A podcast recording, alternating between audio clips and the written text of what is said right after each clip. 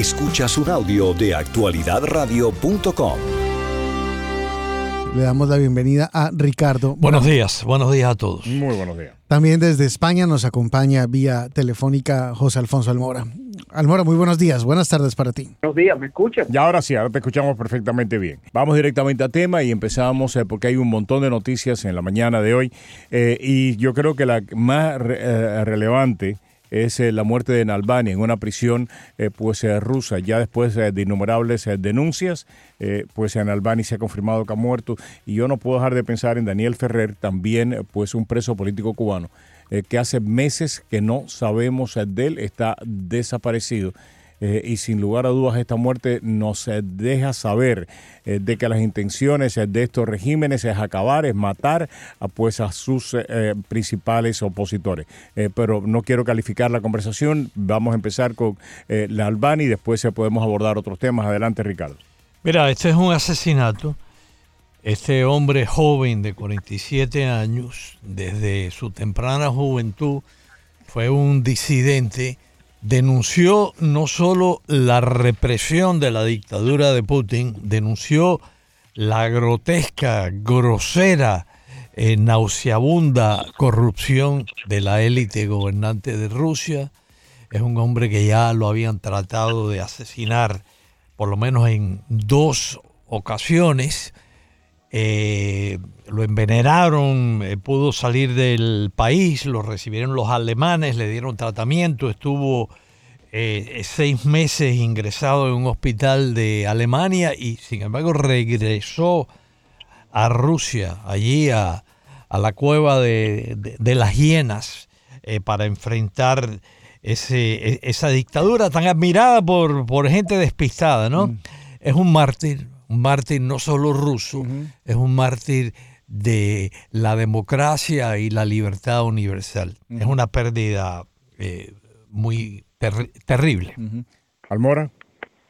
Bueno, aquí en Europa hay una consternación por la cercanía además, porque aunque es un hecho de carácter internacional, esto demuestra, entre otras cosas, la naturaleza de las dictaduras. Las dictaduras están dispuestas a que tú te adaptes o que tú te asiles, que tú te vayas, o simplemente están dispuestas a eliminarte, ya sea ideológica o físicamente. Esto demuestra además quién es Vladimir Putin. No tiene ningún tipo de, de, medida a la hora de eliminar a cualquiera de las personas que le pueden hacer una oposición seria y demuestra además, yo creo que es una pérdida para la causa de la democracia y la libertad a nivel internacional y demuestra que sí hay gente dispuesta a luchar, que sí hay gente a jugarse su pellejo más allá de recibir grants y cosas del gobierno o de gobiernos como el de Estados Unidos, hay gente que de verdad está dispuesta a luchar dentro y hay gente que de verdad está dispuesta a dar la cara y no hacer de la causa de la libertad por la que luchan un modus vivendi. Yo estoy de acuerdo con, lo que acaban de decir ustedes, pero eh, me, me suena también y que esto es un un recordatorio muy cruel de que el tiempo suele jugar a favor de, las dictaduras como la de, la de Nicaragua, la de Cuba, la de Rusia. Y es porque el, panorama noticioso es tan amplio, estamos todo el tiempo pendientes de tantas cosas, que la gente se, se tiende a olvidar meten a esta gente presa y se, desdibujan del panorama noticioso, informativo. Y, eso es una, una apuesta muy clara que, hacen estos regímenes en contra de las voces más grandes. Y, creo que también por eso es, es tan importante el, cuidado de la democracia, porque, porque el cuidado de la democracia tiene, tiene que ser constante. caer en, en dictadura es algo que representa un, secuestro de las instituciones y el secuestro institucional es algo que, es luego muy difícil de recuperar. Pero también es un llamado a la, denuncia, porque si algo realmente eh, levantó Navalny fue eh, el manto que mostraba lo que había detrás de, del gobierno en Rusia. Y no es eh, la intención únicamente de volver a propagar el comunismo o de eh, reunificar la antigua Unión Soviética, es, la corrupción. Las grandes denuncias de Navalny fueron por corrupción, fueron de mostrar cómo los oligarcas rusos se estaban quedando con eh, las plataformas energéticas, con eh, la, la, denuncia que nos contaba Manolo más temprano, cuando Navalny descubre y denuncia el castillo que estaba construyendo Putin con cientos de millones de dólares y el equivalente en su moneda rusa, ahí es donde termina de levantar más ampolla. Es la lucha anticorrupción la que más molesta a, este tipo de regímenes. Ricardo.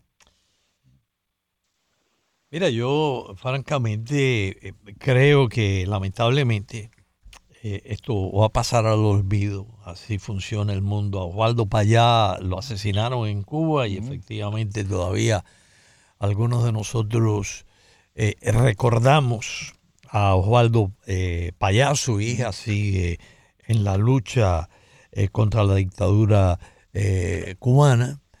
la lucha por la libertad está llena de mártires que a veces eh, nos olvidamos.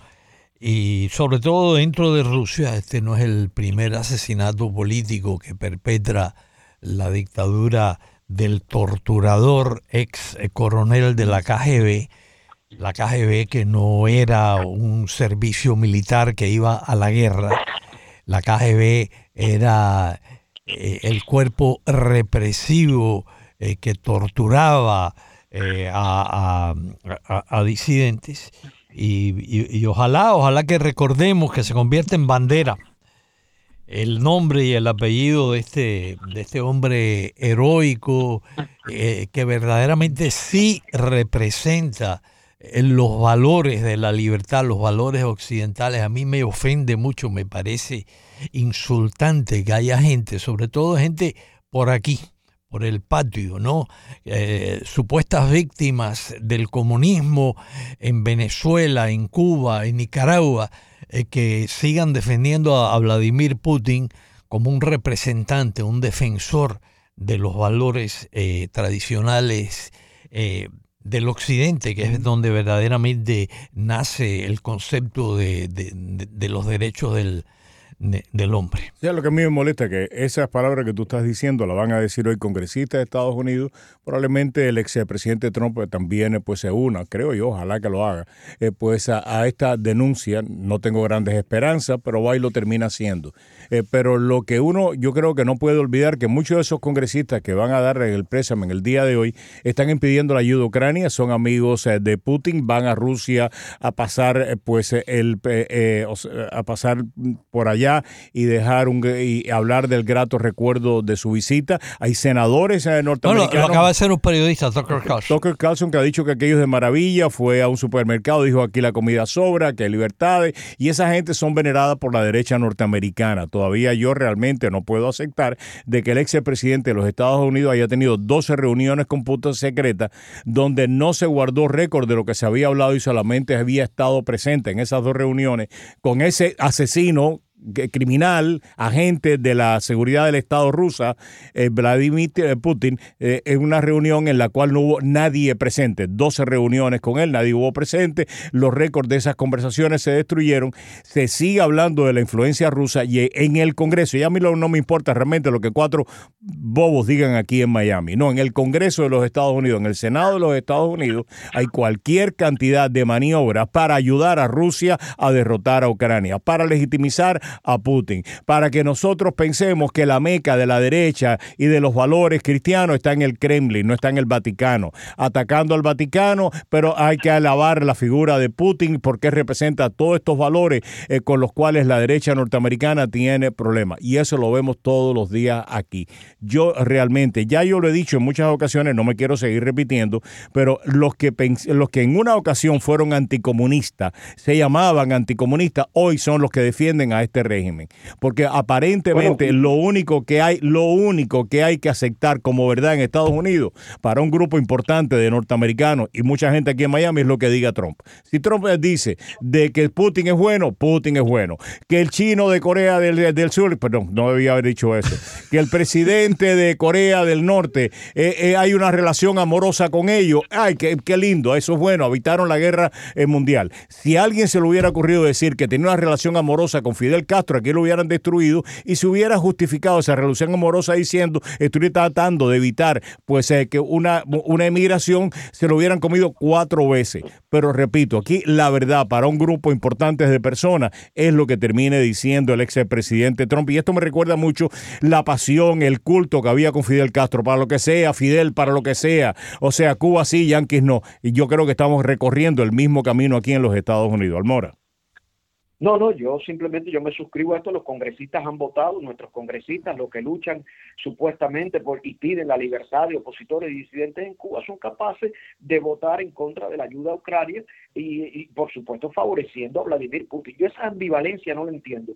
Y como a mí me invitan aquí a este programa respetuosamente y lo agradezco muchísimo, eh, voy a diferir muy respetuosamente con mi amigo y hermano Ricardo Brown, que es su criterio, pero cuando no me puedo quedar callado ante esto, cuando se habla de la lucha de Osvaldo Payá Sardiñas en Cuba y cómo la continúa su hija, yo sí tengo que decir públicamente, es mi criterio, no es el tema, ah. solamente no me puedo quedar ah. callado al decir que de acuerdo a mi criterio hay una gran distancia entre la forma en que Osvaldo Payá Sardiñas concebía la lucha por la democracia en Cuba y la trayectoria y la ejecutoria que hoy día mantiene su hija en el exilio. Ahí lo dejo. Eh, eh, sin lugar a dudas un tema bien, eh, bien polémico, ¿no? Y que valdría la pena dedicarle tiempo, el tiempo que se merece, pues, eh, esa discusión. pero hay un montón de otros temas en la mesa y quiero abordarlos y seguir con ellos. también en Venezuela lo que estamos viendo es en Nicaragua los decibeles de la, pues, de la represión están aumentando. Hay una conocidísima opositora, más que opositora, una académica, una persona que lo que hacía era seguir muy puntualmente, pues, en temas de seguridad seguridad y defensa y, defensa. Y también pues se velaba por los derechos civiles, políticos y económicos de los venezolanos, está detenida. Sí, no, pero no solamente eh, por su detención, la de Rocío San Miguel, hablamos de ella, eh, sino que después de que eh, viéramos su detención se ha popularizado mucho una nueva forma de la dictadura venezolana, como calcada de lo que hemos visto en los últimos tal vez dos o tres años de la dictadura nicaragüense y es anular a, los opositores desde toda forma, o como instituciones, o como organizaciones no gubernamentales, o como eh, personas eh, jurídicas, o como personas con cuentas bancarias. O sea, es ah, eliminarlos en su, en su mm. existencia misma, en su institucionalidad y en su persona. Algo eh, similar le pasó recientemente a Rocío San Miguel y a su familia y es detenerla como han detenido a muchos otros. ¿Bajo qué cargos? Primero, no se sabe, porque no se, no se dan a conocer los pliegos. Pero luego dicen, bueno, pues por traición, eh, por conspiración, por haber participado en cualquier intento de eh, acabar con la vida del dictador, en fin. Y la última jugada de la dictadura fue expulsar de Venezuela a los que participan o los miembros de la Oficina de las Naciones Unidas para la Defensa de los Derechos Humanos, que puede haber muchas críticas de si estaban haciendo buen trabajo o mal trabajo, de si estaban funcionando o no estaban funcionando, pero al final es una expulsión que oficializa la dictadura de una entidad que desde hace unos años había quedado ahí supuestamente o para vigilar o para recibir esas denuncias. Entonces, la preocupación creo que viene por cuenta sobre todo de la forma en la que eh, se está viendo eh, la, la, frescura como con la que la dictadura hace esto, como la tranquilidad por la sensación de impunidad, que nadie les va a decir nada, que va a salir la OEA a condenar, va a salir la Unión Europea a condenar, pero pues al final no hay, no hay mucho más que eso. Almora. El gobierno de España, de don Pedro Sánchez, ha dicho que nuestra embajada en Caracas mantiene los contactos con el gobierno de Nicolás Maduro, porque hay un clamor nacional, ella es ciudadana española, para que España y la Unión Europea tomen cartas en este asunto. Eh, España no puede inhibirse ante el arresto de Rocío San Miguel y aparentemente lo que está diciendo Moncloa es que nuestra embajada en Caracas está al tanto de la situación y pidiendo anoche que al menos la hija de Rocío San Miguel pueda visitarla.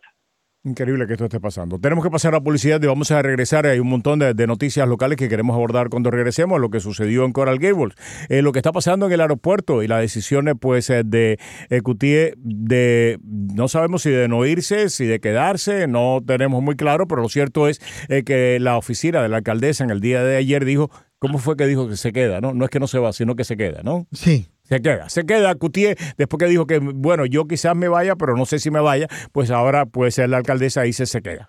pues cosas cosa de la vida. Continuamos eh, entre colegas José Alfonso Almora, directamente desde España, Ricky Brown, eh, aquí está pues ya en vivo y a todo color. Vamos directamente a tema eh, y la noticia que ha hecho titular por local en la semana de hoy y una de las más importantes es el anuncio de que la casa del comisionado Carollo va a ser puesta en subasta en marzo. El comisionado está luchando porque esto no pase, eh, pero todo parece indicar que legalmente tiene un reto cuesta arriba. Almora, comenzamos por ti ahora.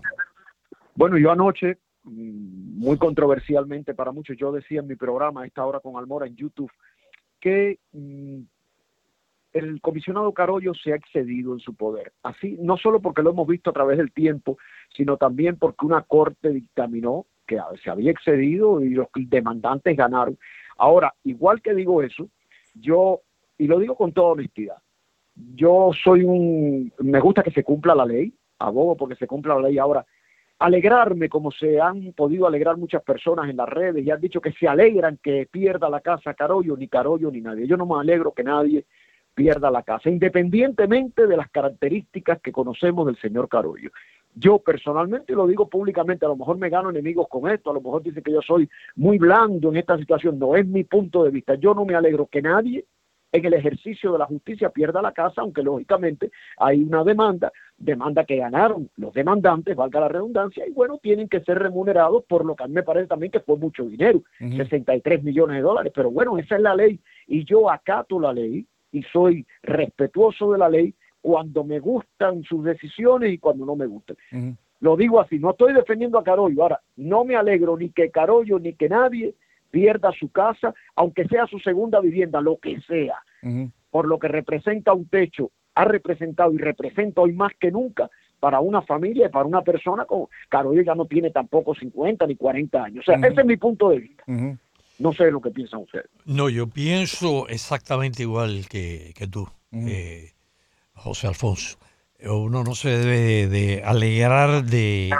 Eh, no, no siempre, a veces uno sí se debe de alegrar y celebrar eh, que, le, que le venga la justicia de la tierra y la justicia divina a ciertos eh, personajes siniestros. Claro. Pero en, este caso, verdaderamente uno tiene que sentir un poco de compasión por la familia de, de Carollo. Él dice que va a velar, dicen los abogados. Eh, de mucho renombre aquí que han comentado que no, que se, se, ve muy mal las posibilidades de Carollo de poder eh, revertir esa decisión eh, de que le van a quitar la casa para pagar eh, en parte la, la, indemnización esa que dictó el, el jurado en Fort Dale de más de 63 millones de dólares. Yo lo que quisiera que los políticos aquí, mira, eh, fueran menos breteros, que hubiera menos escándalo. Yo te digo la verdad, a mí me encantaría que el encanto de Miami, la excitación de Miami sea porque somos la capital del sol,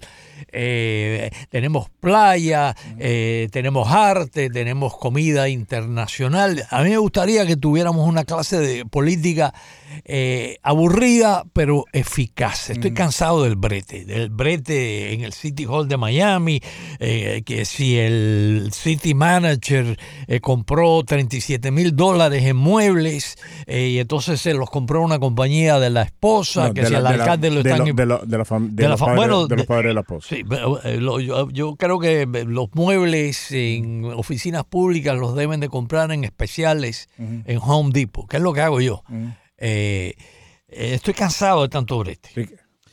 Em, yo, yo creo que sobre el tema de, la casa de Carollo, tal vez hay, hay dos, temas que me parecen importantes. Y el primero, eh, coincido con los dos, que esto ha sido un tema muy sentimental, que, que se ha enfocado mucho en lo empático o en lo apático, que es, el proceso, que son las partes, que, que debería ser de que hay que alegrarse o que hay que entristecerse por lo que le pasó a uno o lo que le pasó al otro.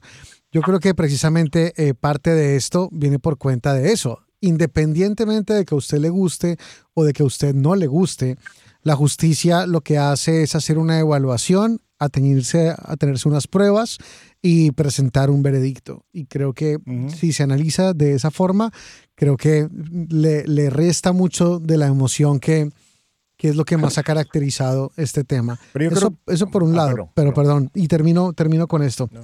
Creo que lo otro que me parece muy importante es que eh, se, tiende a pensar que esto, esto es algo que, mm, hombre, lo que, lo que ha dicho Carollo es que no, tiene nada, que, que, nada es de él, que, que, él tiene muy poco, que esto es una vivienda familiar, que, que, no se ha hecho a, un capital muy grande a lo largo de su vida.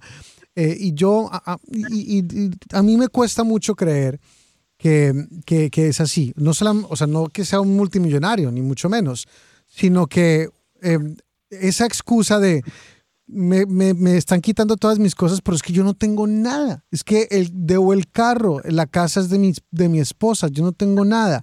Hablábamos acá con un abogado experto en esos temas y nos decía, si algo nos ha mostrado la justicia es que en otros casos mucho más famosos y mucho más grandes, en los que se ha intentado blindar las propiedades, eh, en, bajo el nombre de otras personas no sale bien. Mira, yo creo que esto, primero, eh, uno puede tener toda la simpatía eh, que ustedes han demostrado por el, por el comisionado Carollo. No, no, por la, situación que enfrenta. no, por la situación. no, por, No, no, yo por él no tengo simpatía. Por de todas maneras, por la situación que él está enfrentando. Uno puede tener toda esa simpatía y yo soy solidario y me, y me uno a esa simpatía, pero a la vez uno puede analizar cómo es que llegamos hasta aquí.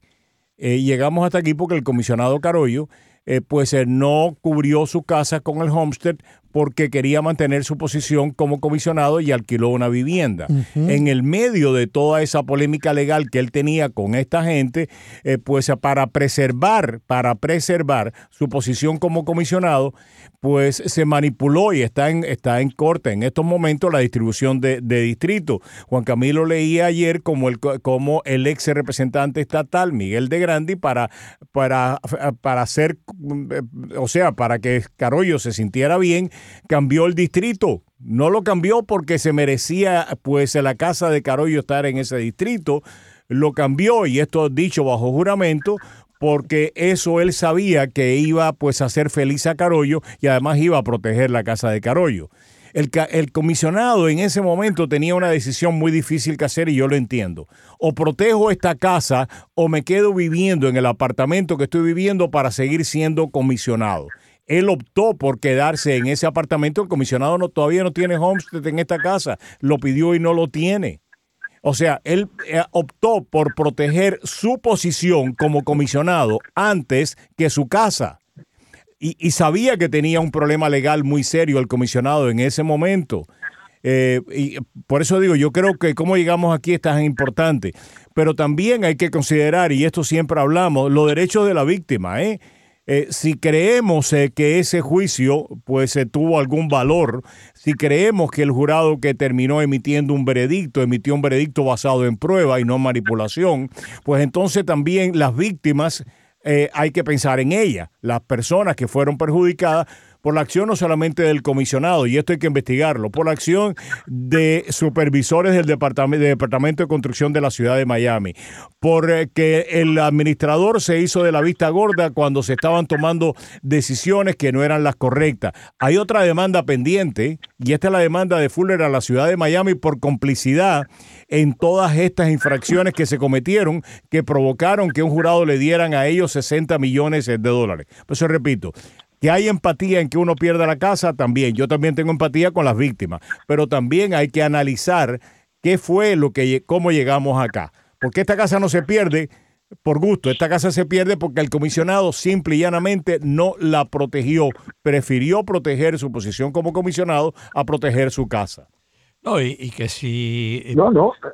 Adelante. Eh, eh, no, no, yo, yo, a ver, Roberto, yo estoy totalmente de acuerdo con los planteamientos que tú acabas de esbozar. Yo simplemente cuando tú me inicias el debate y me preguntas a mí primero, yo lo único que no voy a hacer, porque mucha gente lo he visto que lo ha hecho y cada cual, yo no me voy a alegrar. No, pero claro que no. Con todo lo que tú has Sí, pero es que hay gente que se está alegrando, hay gente que está festejando, yo no entiendo eso humanamente independientemente que estoy de acuerdo con todo lo que tú dices, el comisionado se lo buscó. Ahora, de ahí alegrarme a eso, no me voy a alegrar. Yo lo digo públicamente y me busco el odio chino de mucha gente, pero no me importa, yo nunca he vivido con la opinión de la gente. Yo no creo que José Alfonso se vaya a buscar el odio de, nadie.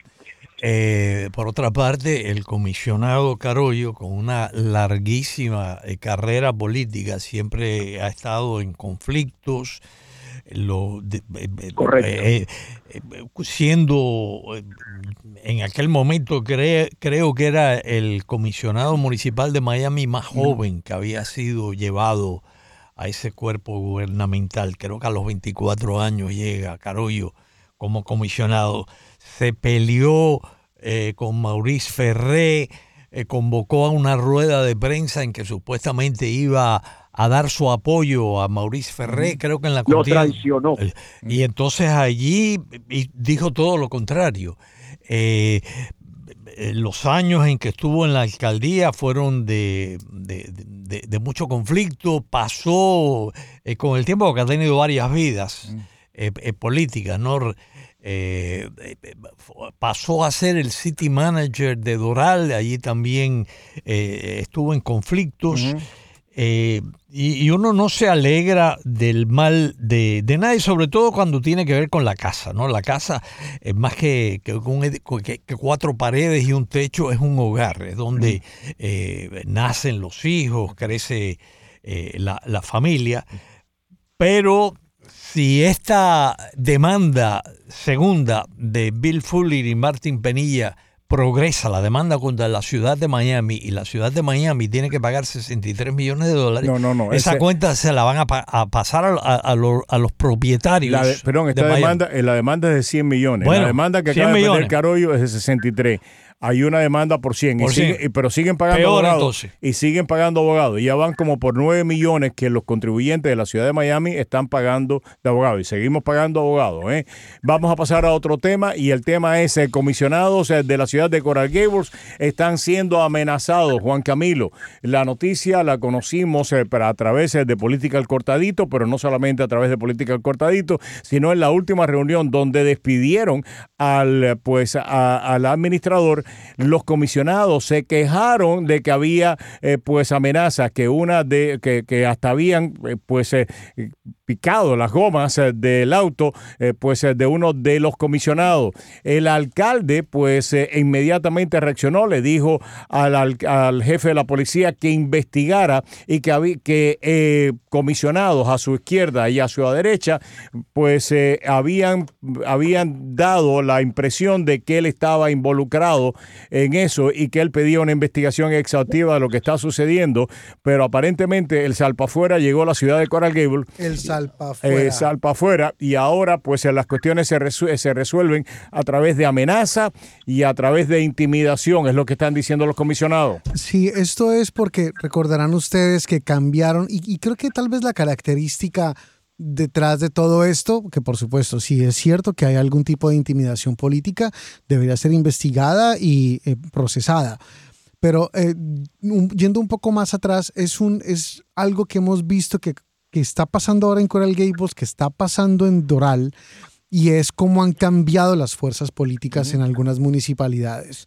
Como lo que antes eran un clarísimo eje de gobierno, ahora ha encontrado unos retos importantes a la alcaldesa de la ciudad de Doral le pasó la semana pasada y le volvió a pasar esta semana. Y a el alcalde de Coral Gables le está pasando también. Lo que tuvimos con el despido del administrador fue que tres comisionados de cinco, porque son solamente cinco votos, el alcalde, el vice, eh, la vicealcaldesa votaron de una forma, pero los otros tres votaron para despedir. ¿Alguien lloró en Coral Gables? Ah, no, que lo haya visto. Pero sí, sí, sí fue un poco novelesco, porque sí hubo aplausos y despedidas a... eh, de, de- de municipalidad. Pero, pero Kirk Menéndez, que es el comisionado que fue el voto decisivo, él sí dijo que, que le habían rajado las, las llantas, las gomas de- de- Del auto. del auto. Y, y lo describió como mafia-like thuggery. O sea, como que llegaron los, Los los, los delincuentes con la mafia. O sea, a, hacer Ayer- ofertas ayer- que no pueden a- que rechazar. Rechazar. Ayer eh, Lane de Valle en este programa dijo que había una investigación andando en contra de una persona muy cercana eh, al alcalde. Hay una fotografía precisamente de esa reunión del señor Chamizo con el alcalde, conversando con él, y el alcalde se ve un poco, por lo menos, lo que parece ser un poco desencajado en esa foto que vimos, ¿no? Pero según Elaine, están investigando al señor Chamizo. Ha habido, o ha habido acusaciones contra el señor Chamizo. Ahora no recuerdo, no voy a citar exactamente lo que dijo Elaine porque no me acuerdo exactamente, pero sí mencionó a esta persona como, una, como un posible perpetrador de algunas de estas cosas que se están haciendo, sobre todo en las redes. No lo acusó de ninguna de estas cosas, como cortar eh, gomas, ni eh, lo del dron, sino de bullying en las redes, eh, fue lo que terminó diciendo Elaine ayer aquí en el programa. Los ayuntamientos eh, del condado Miami-Dade se han convertido en palacios de los Borgia. Intrigas, eh, perfidia, eh, broncas, eh, repito, yo... Pero yo- estás muy o sea, generoso. Yo diría que es más como la Virgen de Guadalupe. O sea, que, es- que no es la supernovela eh, de, como rusa del siglo X. No, es más como la telenovela de bajo Mira. presupuesto. Yo, yo, yo creo que nada de esto es nuevo en la política. Lo que pasa es que últimamente hemos visto, yo viví en Gables y Gables era una ciudad no exenta de problemas, pero tranquila. Yo lo que creo que en los últimos, en las últimas décadas hemos visto incursionar en la política una serie de gente que no tiene ni jetatura ni altura política, que utilizan la política no para servir al pueblo, sino para servirse del pueblo y servirse de sus posiciones. Y falta, pero a todos los niveles de la política, desde los más altos hasta los ayuntamientos, falta el estadismo político a nivel mundial, a nivel estatal, nacional y local. Y ahí es donde está el problema. La chusma ha invadido los ayuntamientos. La crápula, la escoria, han invadido los, los delincuentes de cuello blanco, han invadido los ayuntamientos y han invadido Sí. la política. Y ya no hay políticos a la altura de los que teníamos hace 20 y 30 años. Hay que decirlo, aunque la gente diga, estos viejos están diciendo que esto es la realidad. lo que le ha tocado vivir a la actual generación y lo que le toca por vivir a las que están por venir, desgraciadamente, en manos de esta crápula, honesta, no generalizo, aclaro, pero desgraciadamente, y el sur de la Florida no está exento, porque el sur de la Florida es especial Sí. para lo bueno y para lo malo. Tú sabes que hay un, un- un nuevo chiste. ¿En qué se parece eh, la política local de Miami-Dade a los baños del Aeropuerto Internacional de ¿A Miami? qué se parecen? En que están tupidos, se desbordan y huelen mal. Mío, qué bueno está eso. Ajá, qué bueno adela- está adelante. Ocho, Ajá. no, va- vamos a ir a tío, no, breve- tenemos, que- tenemos que, no, no, dale, dispara, porque te- quiero hablar de lo de Cutié, porque lo de Cutié sí fue, con lo de Coral Gables, fue algo Bueno. surrealista lo que pasó con Cutié, y sobre todo el post-mortem de, de todavía es más interesante que lo que sucedió en ese día en la reunión. Sí, al mejor estilo, aquí no pasó nada, no miren. Ajá. Eh, después de que eh, tuvieron el, el- la reunión en la comisión de la ciudad de Coral Gables, en la que terminan votando para la destitución del administrador, el voto decisivo de, de Kirk, eh, ¿cómo se llama? Menéndez, Menéndez, Menéndez. terminó diciendo, pero eh, yo ya tengo ahí en fila, está en remojo.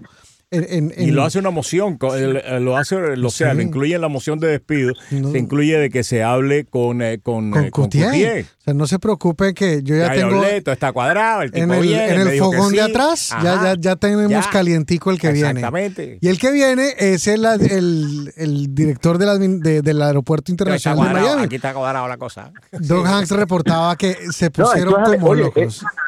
Esto Ajá. es al estilo más, esto es al estilo mafia Pero es que el siciliana. hombre se echa, pa- es, que, es que no había nada No, claro. cuadrado. No, había- Claro. le- el hombre lo dejaron colgado de un hilito, de un hilito, porque ya se veía de, de, de administrador de Coral Gables, le había dicho a, a través de algunos cabilderos, le había, me imagino yo, la, no- lo que nosotros tenemos, le había dejado saber a Menéndez de que todo estaba cuadrado. No te preocupes, te va a decir que si tú hablas con él y va para allá, ¿cómo sabes cuánto? Bueno, ¿y cuánto? ¿Qué es lo que hay para mí? No hay cinco cocos mí, no hay, no hay dos cocos. Bueno, eh, eso allá había, estaba pasando.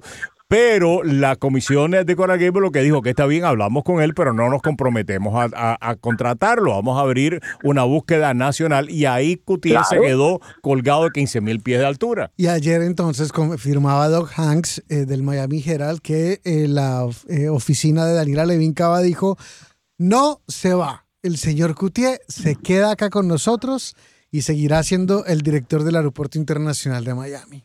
efectivamente. Claro, porque, porque Coutier diría, Coutier diría, más vale pájaro en mano que 100 volando. Sí, pero es que después que tú tienes un jefe de departamento, yo no quiero decirle a la oficina, tú tienes un jefe de departamento tan importante que está metido en tantos líos, en tantos líos que ha habido una conferencia de prensa que supuestamente después de esa conferencia de prensa las relaciones, y es por eso que Cutier dice que se quiere ir para Coral Gables, o por lo menos da la impresión a algunas personas que se quiere ir para Coral Gables porque las relaciones entre Cutier y el piso 29 se deterioraron de una manera dramática, es lo que yo tengo entendido después de la conferencia de prensa, porque Cutier sabe que mintió. Cutier, sí sabe que mintió porque él está diciendo que no había mantenimiento en un lugar donde él era director de mantenimiento. Eso es una perogrullada tremenda. Pues se inventaban las fechas. Eso de que llevaba décadas. Se inventaron. ni siquiera lleva décadas esa parte del aeropuerto como para que nos digan Exactamente. Pero además la falta, la falta de estrategia de, de la oficina del alcaldesa. O sea, qué mejor oportunidad que esta.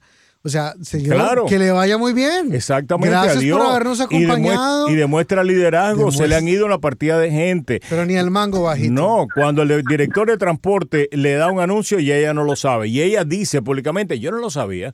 Cuando el lío en el de, la cuestión de los perritos y las cosas que esa, la, que ahora ya hubo una resolución en ese problema. La directora de Recursos Humanos. El director de, o sea, de aguas y alcantarillado se le va diciendo, perdón, de, de, de desechos sólidos se le va diciendo Oiga, usted tiene una crisis en el departamento de basura, una crisis muy seria y no pasa nada. Por eso te digo, eh, eh, tenemos cosas que están pasando y una de las cosas que pasa es el tiempo.